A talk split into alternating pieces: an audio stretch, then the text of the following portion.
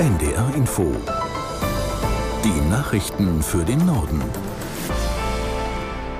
Um 19.31 Uhr mit Petra Mittermeier. Der ukrainische Präsident Zelensky hat auf dem Weltwirtschaftsforum in Davos um Investoren für sein Land geworben. Unterstützung bekommt er dabei von Bundeswirtschaftsminister Habeck.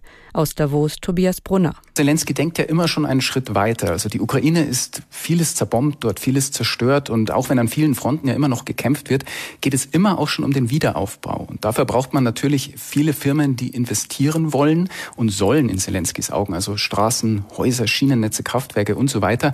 Und deswegen ist sein Auftritt mehr auch als eine Werbung zu verstehen, in der Ukraine Geld zu verdienen für die Firmen. Das hat übrigens Bundeswirtschaftsminister Habeck auch nochmal aufgegriffen.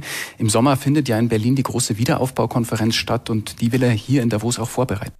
Bundesgesundheitsminister Lauterbach will Notfallaufnahmen in deutschen Krankenhäusern entlasten. Der SPD-Politiker hat dazu eine Reform vorgestellt, die die Lage verbessern soll. Was konkret geplant ist, erklärt Birte Sönnigsen in Berlin. In Zukunft sollen integrierte Notfallzentren die Patienten besser steuern. Das heißt, es soll eine Stelle für alle Hilfesuchenden geben. Egal, ob diese den Rettungsdienst, die 112 anrufen oder die Nummer des kassenärztlichen Notdienstes, die 116 117. Am Telefon soll entschieden werden, wo die Notfälle am besten aufgehoben sind. Längst nicht alle Patienten sind wirklich ein Fall für die Notaufnahme. Lauterbach spricht davon, dass rund 30 Prozent der Fälle, um die sich heute die Notfallmediziner kümmern, auch in Praxen behandelt werden könnten. Deutsche Politiker haben unterschiedlich auf den Erfolg des ehemaligen US-Präsidenten Trump bei den Vorwahlen der Republikaner im Bundesstaat Iowa reagiert. Der parlamentarische Geschäftsführer der Unionsbundestagsfraktion Frei sagte, die Bundesregierung und die EU müssten sich auf einen möglichen Wahlsieg Trumps vorbereiten.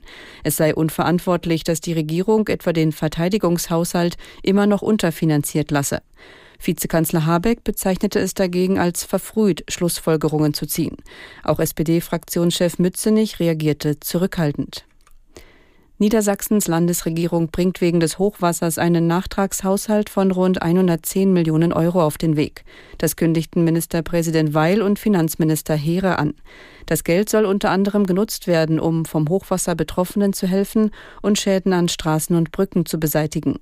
Der Niedersächsische Landtag soll den Nachtragshaushalt nach Vorstellung der Regierung Anfang Februar beschließen. Der Fleischkonzern Vion will seinen Schlachthof in Emsteck im Kreis Kloppenburg schließen. Etwa 750 Arbeitsplätze sind davon betroffen. Aus Fechter Thomas Schwirzi. Also, dass der Betrieb geschlossen wird, das ist ganz sicher. Und das hat das Unternehmen heute nicht nur dem Betriebsrat, sondern auch der Presse mitgeteilt. Möglicherweise wird der Betrieb sogar schon etwas früher als Ende März eingestellt.